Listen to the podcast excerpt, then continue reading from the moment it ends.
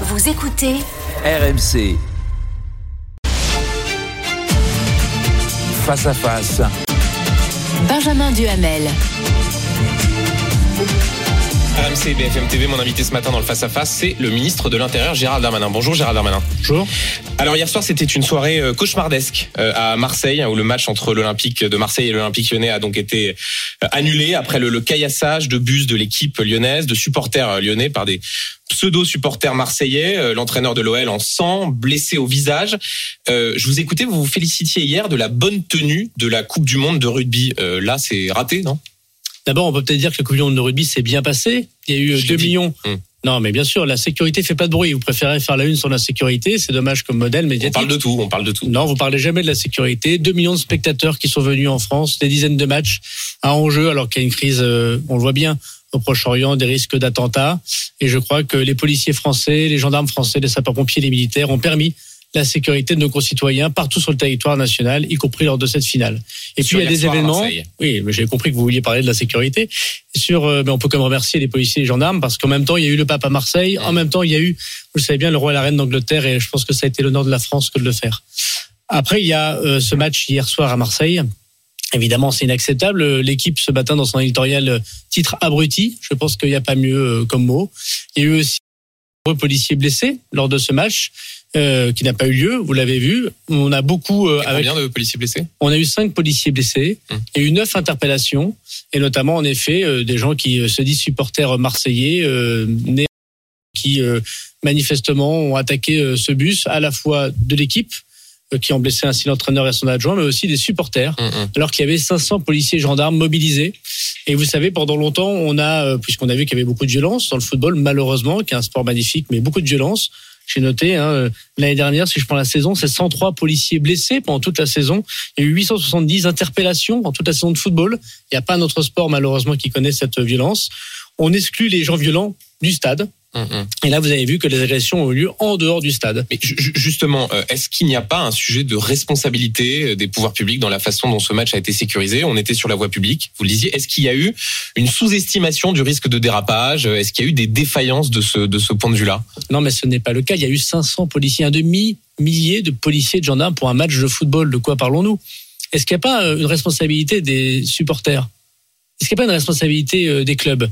Moi, je remercie l'OM d'avoir condamné. C'est ce que dit ce matin la ministre des Sports. Elle dit qu'il y a une responsabilité des clubs pour ce que font. Qu'est-ce qui s'est passé hier? Il s'est passé qu'alors qu'il y avait des motards, des policiers, des euh, CRS qui encadraient des bus de supporters et des bus de euh, joueurs, c'est déjà pas très normal dans un monde classique. Enfin, imaginons 500 policiers mobilisés pour un match de football euh, au stade au stade Vélodrome. Il y a eu des gens qui ont jeté des canettes, c'est ça qui s'est passé, des canettes de bière hum. sur les vitres d'un bus. Est-ce que vous pensez que c'est la responsabilité des policiers ou du ministère de l'Intérieur? Ben non, c'est la responsabilité de ceux qui, de ceux qui jettent la canette euh, de, de, de, de, bière euh, sur le bus. Voilà.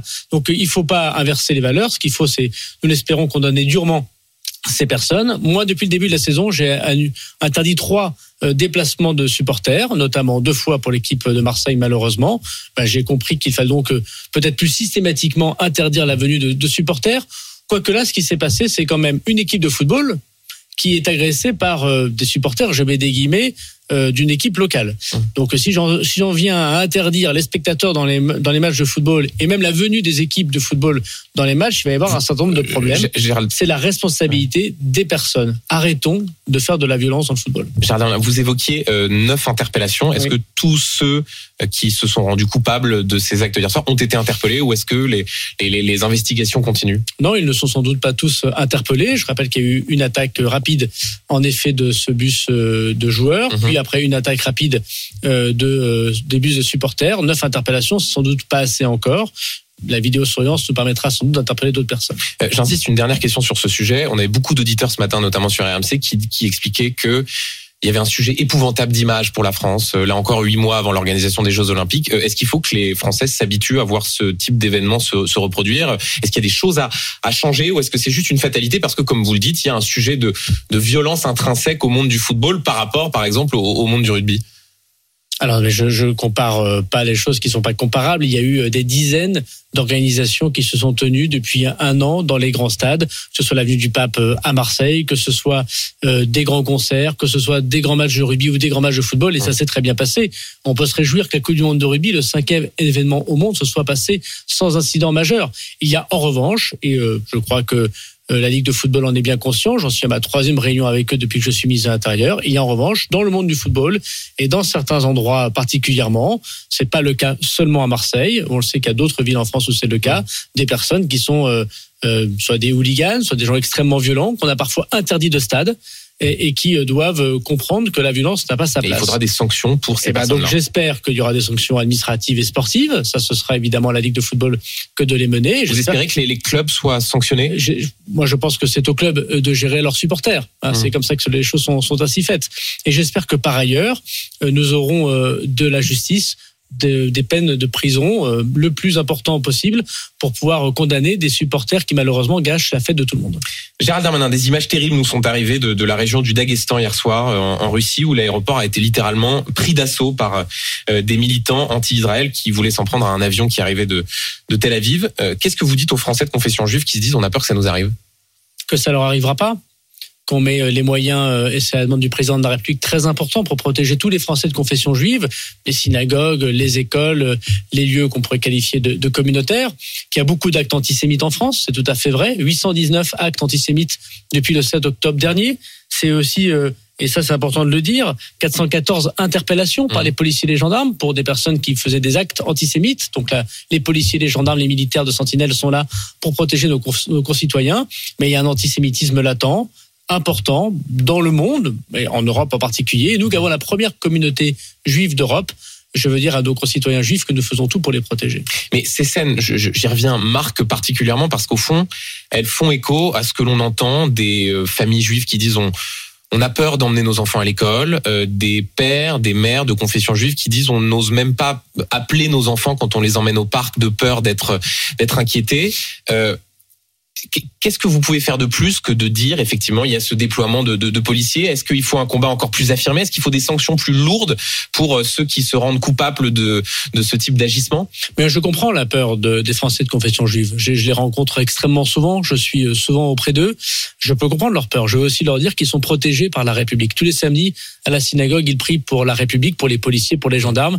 Aujourd'hui, c'est la République qui les protège. Et il n'y a pas eu fort heureusement ce qu'il y a eu dans d'autres pays, des synagogues, je prends l'exemple de l'Allemagne qui ont été attaquées au cocktail Molotov, mmh. des manifestations qui défendaient euh, le Hamas avec des drapeaux de Daesh ou d'État islamique qui ensuite se sont euh, tournés en mort aux juifs dans les rues d'autres pays européens ou comme on l'a vu malheureusement en Russie effectivement ces actes antisémites mimétiques insupportables parce qu'en France nous avons interdit des manifestations pro Hamas parce qu'en France on a fait plus de 400 interpellations parce qu'en France on a mis 11 000 policiers et gendarmes pour protéger mmh. les Français de confession juive donc je comprends cette peur, mais je veux dire que la République est le pays qui les protège le plus. Vous évoquez ces manifestations qui ont été euh, interdites. De fait, samedi, euh, une manifestation à Paris euh, qui devait partir de la place du Châtelet a été, interdite, interdiction validée par la justice administrative. Et dans le même temps, on voyait des dizaines de milliers de personnes qui pouvaient manifester à Londres, sur le pont de Westminster, sur les, rives de la Tamise.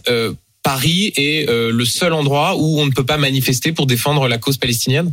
Alors, il y a eu pas toutes les manifestations euh, palestiniennes ont été interdites. Il ne faut pas caricaturer non, les vrai, Celle de dimanche. Euh, d'avant euh, comment ça se passe? Quand il, y a une quand il y a une manifestation qui est proposée par des personnes dont on peut soupçonner qu'elles n'ont pas de difficultés particulières à l'ordre public, qu'elles ne veulent pas appeler à la haine des juifs, qu'elles hum. qu'elles défendent pas les exactions terroristes du Hamas, évidemment que nous autorisons les manifestations. Mais lorsque des collectifs qui sont connus pour être antisémites lorsqu'il n'y a pas de service d'ordre, lorsqu'on n'est pas d'accord sur le parcours, on propose des manifestations, alors évidemment qu'on les interdit. Et après la justice, soit valide ou ne valide pas. Ce qui d'ailleurs n'empêche pas, malgré l'interdiction, des manifestants de se rendre euh, place du Châtelet, se parfois de tenir des propos absolument inacceptables. ils, sont interpellés, ils sont verbalisés, interpellés, présentés devant la justice. Et il n'y a pas eu de manifestation euh, hmm. ce week-end, il n'y a pas eu de déambulation ce week-end. Il y a eu des personnes qui se sont retrouvées, à qui le préfet de police a dit vous ne pouvez pas rester là. Et il y a eu des interpellations lorsque les gens ne voulaient pas rester. Il n'y a pas un problème de liberté publique, pardon Gérald Darmanin, quand on voit ces images, encore une fois, à Londres, malgré les débordements qui peuvent exister, de se dire qu'en France, ce type-là de, de, manifestations-là ne sont pas possibles, ou en tout cas sont souvent interdites par euh, les préfets, et donc sur votre instruction. En France, en France, les manifestations sont libres, Et évidemment qu'on peut manifester euh, son envie de la cause euh, palestinienne, de l'État euh, palestinien, de protéger les civils palestiniens. Nous pleurons les enfants de Gaza, bien évidemment, mais ça ne peut pas être l'occasion mmh. de crier mort aux Juifs ou de se réjouir avec des drapeaux de Daesh dans la rue. Donc moi, je suis un ministre qui interdit, et c'est normal, me semble-t-il, comme en 2014-2013 où les choses se sont mal passées, vous le savez bien dans les rues de Paris, où on crie mort aux juifs dans la rue. Ce n'est pas normal d'attaquer les synagogues après dans des cortèges sauvages comme ça s'est passé en 2013-2014. Mmh. Vous seriez le premier à m'interroger pour me dire pourquoi vous n'avez pas interdit cette manifestation. Donc quand on défend la cause palestinienne, nous autorisons les manifestations. Lorsque ceux qui déclarent ces manifestations ne respectent pas l'ordre public et ont un mmh. antisémitisme latent, oui, nous les interdisons. Donc la règle continuera d'être du cas par cas selon quoi Il y a une manifestation cette semaine qui est déposée par des partis politiques. Le préfet de police à Paris va l'autoriser parce que nous pensons, nous avons un maximum de garanties, mhm. même si on a vu que dans la dernière manifestation, des panneaux inacceptables sur des euh, faux, je mets des guillemets, bébés décapités par exemple, mhm. les personnes sont interpellées, présentées devant la justice. C'est pas parce qu'on a le droit de manifester qu'on a le droit de dire des propos antisémites euh, euh, caractérisés dans les rues de Paris. Donc cette semaine, une, une manifestation sera autorisée parce que mhm. nous avons confiance dans les organisateurs. Voilà. Alors évidemment, la confiance n'exclut pas le contrôle. Et lorsqu'on n'a pas confiance dans les organisateurs, nous l'interdisons. Euh, Gérald Darmanin, toujours sur les conséquences de la situation euh, au, Proche-Orient, il y a cette euh, menace terroriste. Nous sommes toujours toujours en urgence attentat. Est-ce que vous craignez que ce qui se passe à, à, Gaza, vous évoquez les images de ces victimes civiles palestiniennes, ait des répercussions en France et que cette menace continue d'augmenter? Alors je ne sais pas si la menace continue d'augmenter. On n'a pas de menace caractérisée qui toucherait la France en, comme information des services de renseignement, non. Mais nous avons effectivement, comme je l'ai déjà évoqué, un djihadisme d'atmosphère, comme les disait Gilles Kepel.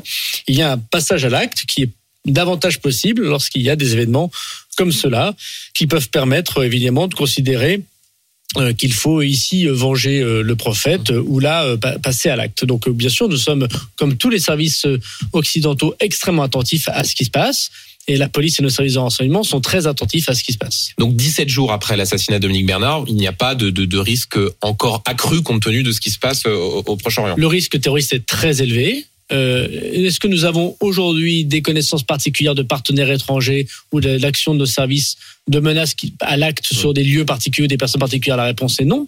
Mais il y a, vous le savez bien, des possibilités de passage à l'acte. Regardez ce qui s'est passé à Bruxelles, regardez ce qui s'est mmh. passé malheureusement à Arras, qui sont très peu prévisibles qui demande donc la vigilance de chacun.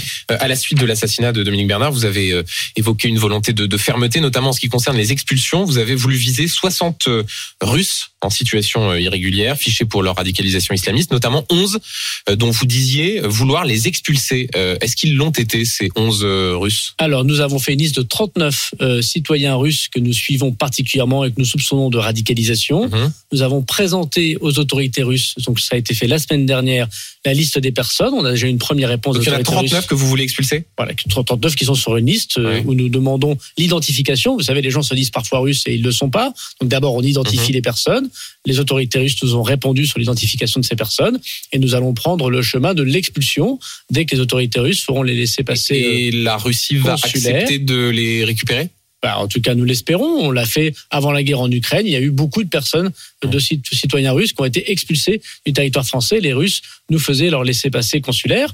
Je veux constater aussi que ces personnes ne sont pas dehors. Soit elles sont en prison soit elles sont dans les centres de rétention administrative. Hum. Aujourd'hui, au moment où je parle, il y a plus de 60 personnes qui sont radicalisées, que j'ai fait mettre depuis une semaine dans les centres de rétention administrative, c'est-à-dire qu'ils ne sont pas en liberté. Donc tant qu'ils ne hum. sont pas expulsés, ils sont dans ces centres de rétention. Euh, un mot encore avant de parler de la loi immigration. Euh, votre collègue, le ministre de l'Éducation nationale, Gabriel Attal, a dit vouloir sortir des établissements scolaires les mineurs radicalisés les plus dangereux. Euh, est-ce que c'est un objectif que vous partagez? Est-ce que vous savez où est-ce qu'il pourrait être mis La rentrée des classes, c'est dans une semaine. Mais il a raison, Gabriel Attal. Bien sûr que les personnes les plus euh, dangereuses pour les professeurs, euh, pour les autres élèves, doivent être sorties du système scolaire. Donc je sais qu'il travaille avec le garde des Sceaux et bien sûr avec le ministère de l'Intérieur pour que nous puissions faire ces signalements à la justice, puisque c'est évidemment à la justice. Mais il y a des pistes parce qu'on a du mal à voir en l'état. Bah, c'est au ministre de l'Éducation euh, nationale que de porter évidemment euh, la solution en lien avec la justice, un peu quand même. puisqu'il faudra une décision judiciaire ou en tout cas une décision d'un juge pour pouvoir les mettre notamment dans un centre éducatif fermé. Il y a des centres éducatifs mmh. fermés, des centres de déradicalisation, ça existe. C'est toujours sur décision euh, de justice. Je voudrais d'ailleurs dire que depuis plusieurs semaines, j'ai entendu le fait que nous n'expulserions pas d'étrangers dangereux du territoire national. En cette semaine, j'en ai fait expulser 92. 92 mmh. étrangers dangereux. et je veux redire à nos, à nos concitoyens français, pour pas entendre les palines de dit, notamment de l'extrême droite et du populisme, que désormais sur les réseaux sociaux, j'ai décidé de mettre chaque jour le nombre et les personnes que nous expulsons du territoire national. C'est quoi, de montrer qu'il n'y a pas d'impuissance? Bah, Il n'y a pas d'impuissance. 92, c'est beaucoup, mais pas non plus euh, considérable, non J'en ai fait j'en ai expulsé 2500 l'année dernière.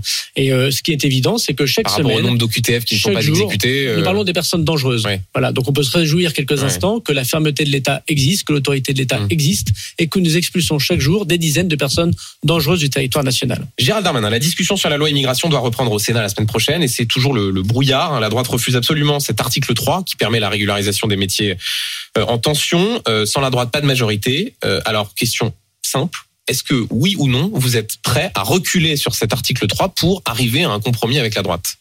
Mais toute la droite ne refuse pas euh, le fait que les gens qui travaillent, qui n'ont pas de casier judiciaire, qui respectent les règles de la République, puissent travailler dans nos restaurants ou dans le monde agricole. Hervé Marseille, qui fait partie de la... Qui est centriste, euh, moi je parle de, la droite, euh, Éric Ciotti, Olivier Marlex, Bruno Retailleau, ils disent tous on ne veut pas entendre parler de cet article nous 3. Nous présentons notre texte au Sénat le 6 novembre prochain.